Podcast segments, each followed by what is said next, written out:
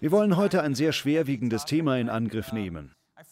Und bevor ich es vergesse zu erwähnen, wir werden heute tatsächlich über Satan sprechen. Nein, es ist kein Scherz. Ich weiß, wir sind eine sehr positiv ausgerichtete Kirche, eine Kirche voller Freude, aber heute wollen wir es mit dem sehr schweren, finsteren Thema des Bösen aufnehmen. Denn wenn wir von Mangel sprechen, müssen wir auch darüber sprechen, wo der Mangel herkommt. Mir ist etwas aufgefallen. Wenn ich darüber spreche, dass wir in einem geistlichen Kampf stehen, werden Menschen leicht abgelenkt. So etwas wie eine Wolke kommt über sie. Müdigkeit kommt auf. Andere Gedanken mischen sich ein. Sorgen machen sich breit. Deshalb möchte ich zunächst einmal laut aussprechen, dass diese Müdigkeit keine Macht hat. Beim ersten Gottesdienst, als ich darüber sprach, merkte ich, dass das Thema eine Schwere an sich hat, die fast einschläfernd wirken kann. Ach, das liegt doch bestimmt nur daran, dass Ihre Predigten langweilig sind. Nein, das sind sie nicht. Man kann mir einiges vorwerfen, aber Langweiligkeit gehört nicht dazu. Glauben Sie mir. Ich möchte, dass Sie aufmerksam sind und auf Ihre Gedanken achten, während wir dieses Thema behandeln. Denn ich möchte über etwas sprechen, was sich direkt auf Ihr Leben auswirken wird. Auf Ihr Gedankenleben. Ich möchte allerdings nicht, dass Sie vor Satan Angst haben. Deshalb wollen wir über ihn sprechen. Sie sollen die Autorität und Macht verstehen, die Sie als Nachfolger Jesu über das Reich der Finsternis haben. Aber bevor wir darauf zu sprechen kommen, wollen wir erst einmal über das Gute sprechen. Die gute Nachricht ist die, das Reich Gottes ist unter uns. Jesus hat den Weg bereitet. Unsere Sünden sind vergeben. In Gottes Augen haben wir eine weiße Weste. Er, der nie gesündigt hat, wurde zur Sünde, damit wir keine schmutzigen, elenden Sünder mehr sein müssen, sondern von Gott freigesprochen sind. Das sind wir. Nicht, weil wir es uns verdient haben, sondern weil Jesus Christus für uns am Kreuz gestorben ist. Amen. Das schafft eine verlässliche Grundlage. Wir können uns darauf verlassen, dass der Opfertod von Jesus viel mehr bewirkt hat als die Opfer im Alten Testament oder sonst irgendetwas. Sein Opfer ist endgültig. Als Jesus am Kreuz sagte, es ist vollbracht, da war das letzte Wort gesprochen. Gottes Werk in uns ist fertig. Gottes Schutz, Sicherheit und Kraft sind uns gewiss. Wir sind berufen, wir sind gesegnet, wir sind oben und nicht unten, wir sind vorne und nicht hinten. Wir haben Autorität über diese Welt. Selbst wenn wir sündigen oder Fehler machen, haben wir immer noch Gottes Autorität. Also leben Sie in dieser Autorität, leben Sie in dieser Kraft. Wir gehören zur reformierten Kirche, die betont, dass es auf Gott ankommt, richtig? Es kommt auf Gottes Kraft an. Darauf vertrauen wir. In diesem Sinne behandeln wir den Gedanken im Psalm 23, der besagt, der Herr ist mein Hirte, mir fehlt nichts. Wow! Ich möchte unterstreichen, dass das wahr ist. Gottes Wort gilt auch für Ihr Leben. Ihnen fehlt nichts. Wie ein Schaf, das auf saftigen Wiesen geweidet wird, haben Sie alles, was Sie brauchen. Ihnen wird alles zur Verfügung gestellt, wenn Sie es brauchen. Sie haben nicht nur genug, sondern mehr als genug. Sie sind nicht nur ein Überwinder, sondern wir sind mehr als Überwinder. So spricht Gott in der Bibel über uns. Wir können jeden Tag ein Leben ohne Mangel führen.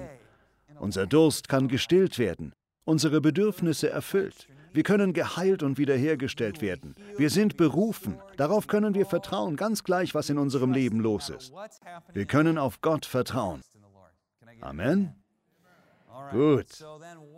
Warum aber gibt es dann Mangel und Böses?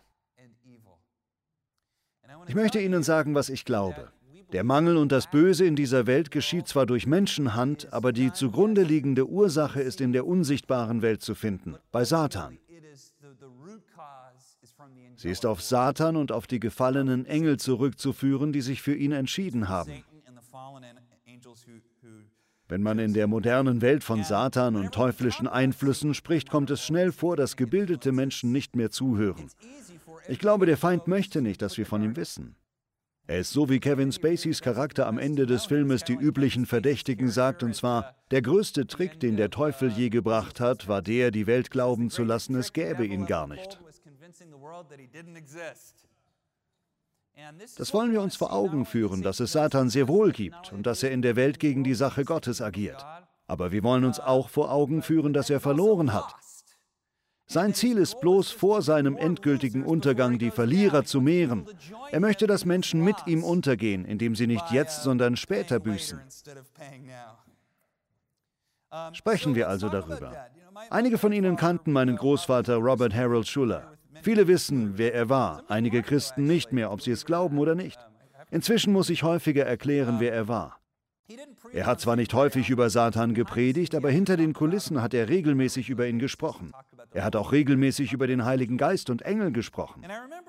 Ich erinnere mich noch an einen bemerkenswerten Vorfall. Ich war auf der Universität und mein Opa wurde älter. Er brauchte bei bestimmten Dingen manchmal etwas Hilfe. Und ich weiß noch, wie ich gerade vor einem ziemlichen Schlüsselmoment meines Lebens stand. Mein Herz brannte für Jesus und ich hörte meinem Opa immer gerne zu aber er sprach gerade mit meinem Vater und ich war hinter ihnen und trug die Taschen. Ich war einige Schritte hinter ihnen, während wir zum Auto gingen. Wir wollten irgendwo hinfahren, ich weiß nicht mehr genau wohin. Auf jeden Fall unterhielt er sich gerade mit meinem Vater, wenn ich mich recht erinnere. Aber es kann auch jemand anders gewesen sein. Mitten im Satz hielt er auf einmal inne. Er hatte so eine theatralische Art. Er drehte sich um und schaute mich an. Ich war noch einige Schritte entfernt und hatte keine Ahnung, wovon er gerade gesprochen hatte. Er kam auf mich zu, legte mir seine Hände auf die Schulter und sagte, Bobby. Oral Roberts sagt, ich bin ein Prophet. Oh, okay. Ich fragte so etwas wie, was willst du damit sagen? Er sagte, du sollst wissen, dass Satan nicht allgegenwärtig ist. Gott ist allgegenwärtig. Er ist überall zur gleichen Zeit. Aber Satan kann nur hier oder da sein. Er ist nicht überall. Satan konzentriert sich auf bestimmte Menschen. Dann blickte er mich eindringlich an und sagte, Satan hat dich im Blick.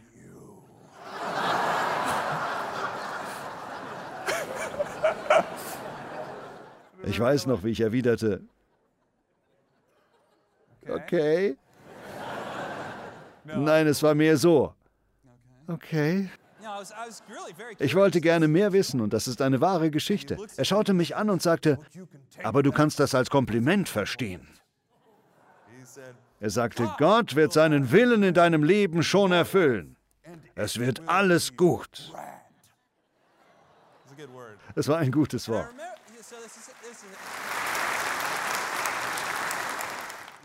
Diese Begegnung machte Eindruck auf mich, weil es eines der ersten Male war, dass ich als Erwachsener mit meinem Großvater und anderen Männern und Frauen, die als Geistliche tätig sind, über den geistlichen Kampf sprach, über die Auswirkungen, die Satan, Engel oder gefallene Engel auf das Leben von Menschen haben.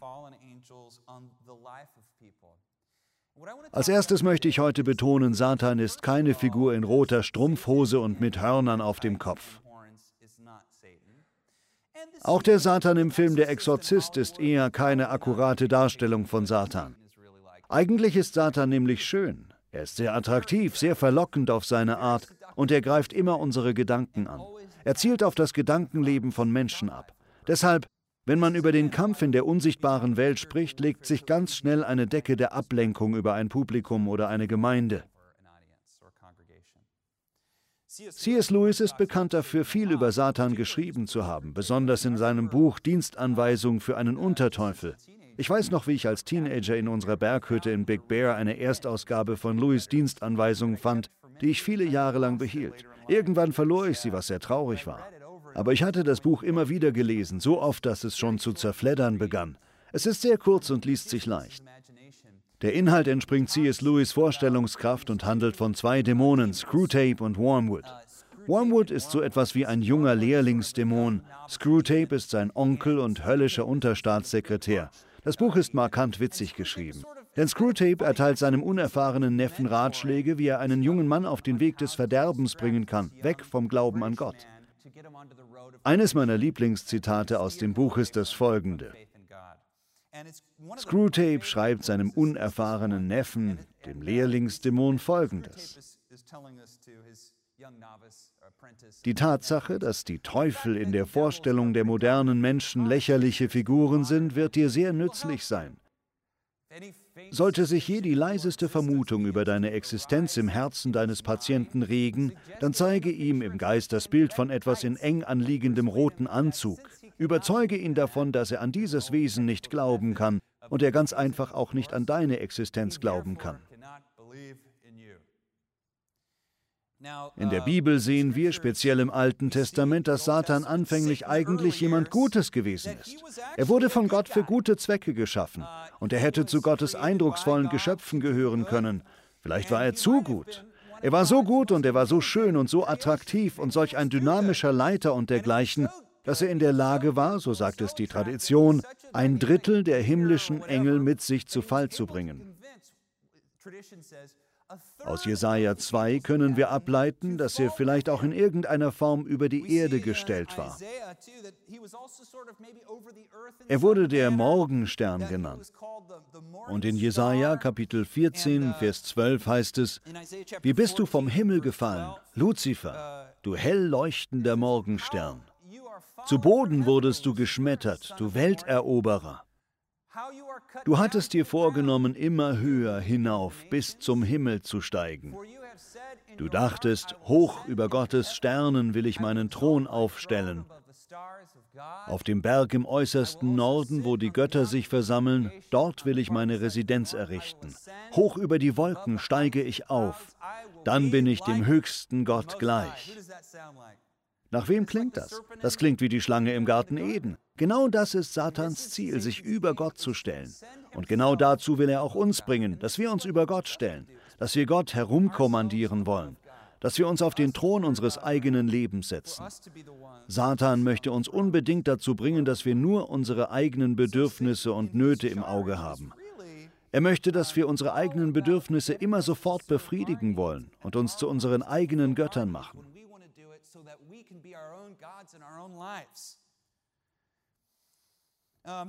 Dadurch fiel Satan. Er wurde niedergeworfen und liegt nun unter den Sohlen von Jesu Füßen.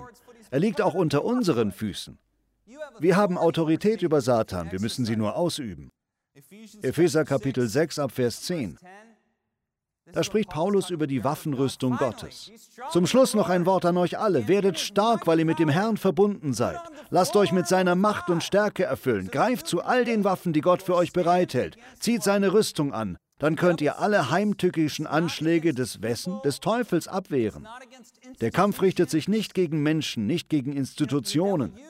Der Teufel benutzt diese Dinge, aber in erster Linie greift Satan mein eigenes Herz an. Dabei will er mich nicht zu einem Satanisten machen, sondern zu einem Bobbyisten, zu Hannaisten.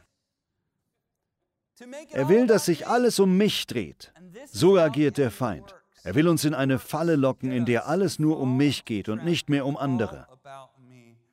Das ist das Kernstück, auf das sich das Reich der Finsternis gründet. Es gründet sich auf Täuschung, auf die Angst, dass ich nicht genug habe, die Angst, dass ich etwas falsch mache, die Angst vor Katastrophen, die Angst, dass ich kein erfülltes Leben haben werde, die Angst, dass andere Menschen mich nicht wollen, die Angst, dass ich keine Verbindungen haben werde, die Angst, dass ich nicht dazugehöre, die Angst, dass ich nichts erreiche. Das sind alles Lügen. Das Paradoxe daran ist, Erst wenn wir aufhören, uns über solche Dinge Sorgen zu machen, bekommen wir mehr als genug. Erst wenn wir uns um unser tägliches Brot keine Sorgen mehr machen, bekommen wir unser tägliches Brot. Erst wenn wir nicht mehr krampfhaft versuchen, einen guten Eindruck zu machen, machen wir einen guten Eindruck. Erst wenn wir keine Macht mehr suchen, gibt Gott uns göttliche Macht. Es ist bemerkenswert. Lassen Sie sich den folgenden Punkt nicht entgehen. Satans Angriffe verlaufen nämlich immer nach dem gleichen Muster. Er greift unsere Gedanken an, und zwar mit drei Hauptwaffen. Spielt jemand hier gerne Schach? Schach? Irgendjemand? Na super, dann bin ich eben ein Nerd. Okay, ich liebe Schach. Beim Schachspielen lernt man unter anderem, dass jeder Schachspieler bei jedem Spiel im Grunde mit den ersten gleichen 15 Zügen beginnt. Wenn man auf diese ersten Züge achtet, hat man eine größere Chance, ihn in Zukunft zu schlagen. Wenn er seine Eröffnungszüge ändern muss, wird er zu einem viel schwächeren Spieler. In ähnlicher Weise hat Satan immer die gleichen Eröffnungszüge. Das lehrt uns die Bibel. Er tut immer die drei folgenden Dinge. 1. Johannes 2, Vers 16 sagt uns, dass er die Welt hereingelegt hat durch die Fleischeslust, Augenlust und den Hochmut des Lebens. So geht der Feind gegen uns vor. Den Begriff Lust kann man auch mit selbstsüchtigen Wünschen oder Gier übersetzen, von etwas besessen sein. Bei Fleischeslust denken wir heutzutage immer nur an das eine, oder? Wir denken an Sex. Und das ist mit eingeschlossen, aber es ist nicht nur das. Lust in diesem Vers bedeutet, so stark nach etwas zu gieren, dass man sich von nichts abbringen lässt. Das sind also die drei Angriffsmittel Satans. Er setzt sie entweder gleichzeitig oder in Folge ein, um uns anzugreifen. Damit zerstört er Familien, er zerstört Schulen, er zerstört Kirchen. Das erste Mittel, die Fleischeslust, zielt darauf ab, die Wünsche meines Körpers auch auf Kosten meiner Moral oder meines seelischen Wohlbefindens zu befriedigen. Das kann in Form von Ehebruch sein, aber auch in Form von Drogen, Alkohol, Essen und dergleichen. Es kann alles sein, was dem Körper Befriedigung schenkt. Nebenbei gesagt, im Grunde genommen kann all das, was ich gerade erwähnt habe, auch gut für uns sein, richtig? Es muss nur in Gottes Reich stattfinden. Sex ist gut für uns. Wenn er im richtigen Rahmen stattfindet, ist er gut für uns. Das könnte man bestimmt wissenschaftlich belegen, aber Sie verstehen schon. Sex ist eine gute Sache, er ist ein Geschenk von Gott für die Ehe. Ist es. Auch Drogen im Sinne von Medizin sind gut für uns, wenn wir damit Krankheiten behandeln. Alkohol ist gut für uns, wenn man beispielsweise ein Glas Wein trinkt, während man ein Nudelgericht in Wien isst oder so. Essen ist gut für uns, eine schöne Mahlzeit mit einem Freund, oder? Doch jedes dieser Dinge kann auch in etwas verzerrt werden, was unser Leben total zerstört. Das passiert, wenn es zu einer Gier wird, wenn es zu etwas Krankhaftem wird. Genau dazu will uns der Teufel verleiten, dass wir es zwanghaft in uns hineinstopfen, dass wir ständig nur noch daran denken, wann kann ich es endlich haben. Wir denken, diese Dinge würden uns befriedigen, doch wie beim Kratzen eines Mückenstichs verschlimmert ist die Sache nur noch. Also das erste ist die Fleischeslust, das zweite ist die Augenlust. Für Männer heißt das zum Beispiel, es ist zwar nichts Falsches daran, einen Lamborghini zu fahren, okay? Aber immer nach dem nächsten heißen Schlitten zu lechzen, alle Menschen mit seinem Aussehen beeindrucken zu wollen, sensationelle Kleidung zu tragen, Geld, Gold, Reichtum. Wiederum an sich sind das alles gute Sachen, stimmt's? Falls Sie unserer Kirche einen Lamborghini spenden wollen für unsere Jugendarbeit oder für meinen persönlichen Gebrauch, nur zu. Ich habe nichts gegen feine Autos. Ich habe nichts gegen gutes Aussehen oder schöne Kleidung. Reichtum ist sehr oft ein Segen von Gott. Problematisch ist die Besessenheit von diesen Dingen. Ich muss das haben, ich muss das Neueste und Beste haben. Ich muss immer mehr und mehr und mehr haben. Ich muss besser aussehen. Die Besessenheit davon, wie man aussieht, immer aufs Image bedacht zu sein, immer ein perfektes Bild abgeben zu müssen, immer perfekt sein zu müssen. Äußerlich mag man hinreißend aussehen, aber innerlich denkt man, ich bin hässlich, ich bin dick, ich bin nicht attraktiv.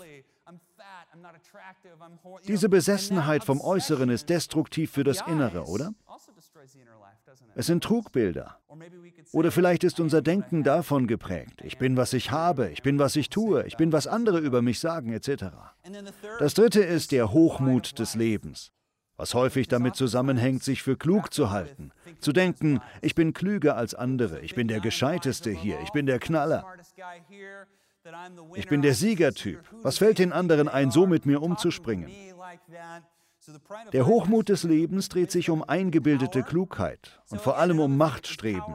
Wiederum ist Macht, Power an sich eine schlechte Sache? Ich hoffe nicht. Unsere Fernsehsendung heißt ja Hour of Power. Power, Kraft an sich ist gut, wenn sie von Gott kommt und für Gottes Sache eingesetzt wird. Anders ist es, wenn wir Macht versessen werden, wenn wir zu Control Freaks werden, wenn wir als weise oder klug gesehen werden wollen, wenn uns unser Ego in die Quere kommt. Wenn wir mit anderen streiten, nicht weil wir die Wahrheit suchen, sondern nur weil wir unbedingt Recht haben wollen. Ich weiß, das kommt in Politik oder Religion selten vor, aber ab und zu mal, es kommt ständig vor. Es ist heute schlimmer denn je. In Politik und Religion ist es schlimmer als je. Dieses Ich habe Recht und du nicht, oder? Der Hochmut des Lebens, unser Ego, zeigt sich am Arbeitsplatz. Er zeigt sich in Ehen. Er zeigt sich in Freundschaften. Leute wollen nicht mehr zuhören. Leute wollen keinen Dialog. Jede Seite will Recht haben und zeigen, dass die andere Unrecht hat. Nochmals, Macht an sich ist gut, aber außerhalb der übergeordneten Herrschaft Gottes wird daraus ein aufgeblasenes Ego, das in Streit, Verbitterung und Krieg ausartet. Da haben wir sie die drei, die Fleischeslust, mehr, mehr, mehr, mehr, die Augenlust, ich muss Eindruck schinden, ich muss schön aussehen und der Hochmut des Lebens, ich bin so klug. Für wen hältst du dich eigentlich? Diese drei sind die Eröffnungszüge des Schachspieles, das Satan mit unserem Gedankenleben spielt. Das ist bei Bobby Schuller immer der Fall. Ich kann nur für mich sprechen, aber ich kenne das aus Erfahrung. Diese Bibelstelle ist wahr. Johannes sagt uns, dass das Satans Eröffnungszüge sind. Das ist grundlegend. Es ist die Wurzel von Krieg, dem Bösen und allem, was wir an Schlechtem in der Welt sehen. All das hat seine Wurzeln in diesen drei Dingen. Auch in den biblischen Erzählungen zeigt sich das immer wieder. Denken Sie nur mal an den Garten Eden. Erinnern Sie sich? Erinnern Sie sich, was die Schlange zu Eva sagt als allererstes? Schau, was für schöne Früchte. Die Schlange machte Eva weiß, dass die Früchte gut zu essen wären. Aber waren sie gut zu essen? Nein, sie brachten den Tod. Sie waren wie der sprichwörtliche Giftapfel. Aber die Früchte erschienen ihr gut, sie sahen verlockend aus, oder? Das ist die Augenlust. Drittens dachte Eva, sie würde davon klug werden. Da haben wir es, der Hochmut des Lebens. Dann setzte die Schlange der Versuchung noch das Sahnehäubchen auf. Gott möchte nicht, dass du davon isst, weil er weiß, dass du sonst was? Wie Gott wirst. Da haben wir die drei, sogar in der gleichen Reihenfolge. Wissen Sie, was passiert, wenn Menschen darauf hereinfallen? Sie glauben, dass ihr Verlangen gesättigt wird, aber das wird es nicht. Das Verlangen danach wird nur noch stärker. So entsteht Sucht, Machtsucht, Drogen- und Alkoholsucht, Sucht nach Eitelkeiten und dergleichen. So entsteht zwanghafte Imageverwaltung. So schlägt sie Wurzeln. Dann drehen sich unsere Ängste zunehmend darum, die Folgen dieser Süchte zu kontrollieren. Und dann hat uns das Reich der Finsternis zunehmend im Griff. Ich habe nicht genug, selbst wenn man eigentlich reichlich hat. Ich werde nie genug haben, ich werde nie genug geliebt sein, alle sind gegen mich. Die Welt schrumpft um einen herum. Das passiert im Reich der Finsternis. Ich erinnere mich, wie Richard Mao einmal von seinem Erlebnis bei einem Konzert der Rolling Stones erzählte. Und die Rolling Stones sind klasse. Wer mag bitte nicht die Rolling Stones? Aber Richard erzählte, dass es beim Konzert einen eindrucksvollen Moment gab, wo die Tausenden und Abertausenden, die sich unter freiem Himmel versammelt hatten, fast wie in einem A cappella Anbetungsgottesdienst sangen, immer wieder begleitet vom Trommeln I can't get no satisfaction. Ich bekomme keine Befriedigung. I can't get no satisfaction. Das ist das Lied der modernen Generation. Alles, was der Leib begehrt, ist möglich.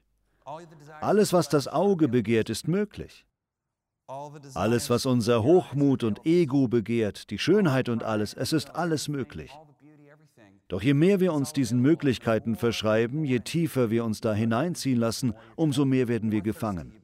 Und umso stärker lechzen wir nach mehr. Jesus verspricht das Gegenteil. Wer von dem Wasser trinkt, das ich ihm gebe, der wird nie wieder Durst bekommen. So legt Satan uns rein. Erst das Ich, dann alle anderen. So lehrt Gott uns. Erst das Reich Gottes, dann wird sich alles regeln. Auch Jesus war diesen Schachzügen des Teufels ausgesetzt. Erinnern Sie sich an die drei Versuchungen von Jesus? Verwandle diesen Stein in Brot. Das ist die Fleischeslust. Was erwiderte Jesus darauf? Es steht geschrieben, dann spring von dieser Tempelspitze, die Engel werden dich auffangen und alle werden klatschen und sehen, dass du von Gott kommst. Das wird eindrucksvoll, du wirst spektakulär sein. So nennt es Henry Nouwen die Versuchung des Spektakulären. Aber was erwidert Jesus erneut? Es steht geschrieben. Das war die Versuchung der Augenlust. Zum Schluss sagt Satan, oh, dies alles kann dir gehören, du musst dich nur vor mir beugen und mich anbeten. Dann gebe ich dir die ganze Erde, sie wird dir gehören. Bete mich nur einmal an, dann gebe ich sie dir. Das ist der Hochmut des Lebens. Aber auf jede Versuchung erwidert Jesus mit dem gleichen Zug. Wie lautet der? Es steht geschrieben. Erstaunlicherweise widerspricht Satan ihm darauf nie. Seine Reaktion ist im Grunde immer, na gut, du hast mich entlarvt. Ich finde es bemerkenswert, dass beide darin übereinstimmen. In einem Herzen, in dem Gottes Wort fest verwurzelt ist, gibt es keine Debatte mehr. Ein solches Herz kann man nicht abbringen. Wo Gottes Wort uns in Fleisch und Blut übergeht, richtet sich unser ganzer Körper und unser ganzes Denken daran aus. Dann wissen wir, das ist falsch, das ist schlichtweg falsch. Es mag gut aussehen, es mag sich gut anhören, aber etwas stimmt hier nicht. Das ist falsch. Ich weiß, dass das schlecht für mich ist. Oder ich weiß, dass das schlecht für meine Familie ist. Ich will mich an die Wege Gottes halten, auch wenn ich dadurch etwas länger warten muss. Kurzum, der Teufel greift uns nicht in erster Linie durch buchstäbliche Besessenheit von Dämonen oder Satanismus an. Über solche Dinge haben wir Macht. Jesus hat die Macht dämonischer Mächte in unserem Leben gebrochen, und zwar schon vor 2000 Jahren. Vielmehr kommt es auf den Einfluss an, den Satan auf unser Denken hat. Nicht direkt hin zum Bösen, sondern zum Egoismus. Unsere Ziele vor Gottes Ziele zu setzen. Zu glauben, ich kann das, statt Gott kann das. Neutralität im Denken geht nicht. Als Menschen sind wir denkende Wesen. Darüber haben wir letzte Woche gesprochen. Und Neutralität im Denken ist unmöglich. Aus unserem Denken werden Lebensgewohnheiten und aus unseren Lebensgewohnheiten kristallisieren sich Lebensumstände heraus. Also hinterfragen Sie Ihr Denken. Jesus drückt es so klar aus. Setzt euch zuerst für Gottes Reich und seinen Willen ein. Dann wird er euch mit allem anderen versorgen. Satan dreht das um. Und es klingt so harmlos, oder? Kümmere dich erst um diese anderen Sachen und dann kannst du deinen geistlichen Kram tun. So versucht uns der Teufel gewöhnlich. Nicht mit Geh und bring einen Haufen Leute um, nicht Geh und opfere eine Ziege. Die Versuchung lautet, kümmere dich zuerst um deinen Kram und dann widme dich Gottes Sache. Dann mach deinen religiösen Kram, dann lies deine Bibel, dann geh in den Gottesdienst, dann sei mit deinen Freunden zusammen. Aber erst musst du deine Rechnungen zahlen, erst musst du dafür sorgen, dass alles läuft. Das ist nicht die Realität, in die Gott uns einlädt. Er lädt uns ein, uns zuerst für seine Sache einzusetzen und darauf zu vertrauen. Wenn wir uns gedanklich auf ihn ausgerichtet haben, steht uns ein ganzes Universum von Mitteln, Kraft, Leben und Gutem zur Verfügung. Doch nur, wenn unsere Gedanken auf ihn ausgerichtet sind. Wir können es auch so ausdrücken wie Psalm 23. Herr, ich fürchte kein Unglück, ich fürchte keinen Mangel, ich fürchte keinen Schaden, denn du bist bei mir. Alles Gute auf dieser Welt wird zu mir kommen, solange ich nur Glauben habe und dir vertraue. So einfach ist das. Darauf kommt es an. Lassen Sie sich die Zufriedenheit Ihres Lebens nicht vom Feind rauben, indem Sie sich aus dem Gleichgewicht bringen lassen. Das ist sein Ziel. Machen Sie Gottes Reich und seinen Willen zu Ihrem wichtigsten Anliegen. Sollten Sie dann zum reichsten Menschen auf der Welt werden und einen Lamborghini fahren, wird alles von Gott gesegnet sein. Das ist nicht unbedingt das Richtige für alle, okay, Irene? Sie hatte so einen Blick in den Augen. Ich will einen Lamborghini. Das ist für einige Menschen bestimmt, nicht für alle. Die Hauptsache ist, dass wir in der Genügsamkeit und Freude leben, die wir bei der freudevollsten Person des Universums finden, Jesus Christus. Das ist eine Party, auf der wir jeden Tag sein können. Nichts kann uns etwas anhaben, nichts kann uns schaden. Darauf wollen wir vertrauen. Amen. Herr, im Namen von Jesus ergreife ich Autorität über Satan und ich werfe ihn hinaus. Alle seine Gedanken sind Lügen, das wollen wir klar sehen. Es geht nicht um unsere Wünsche, sondern um deinen Wunsch nach uns. Herr, so wie ein Kind einem liebenden Vater vertraut, wollen wir dir vertrauen. Alles, was du für uns geplant hast, ist gut und nur gut. Es ist reich und nur reich. Es ist voller Leben, voller Kraft, voller Freude. Aber Herr, wir wollen nicht diese Dinge suchen, wir wollen dich und dein Reich suchen und vertrauen, dass alles zu gegebener Zeit kommt. Wir lieben dich, Herr, und wir beten und glauben im Namen von Jesus. Amen.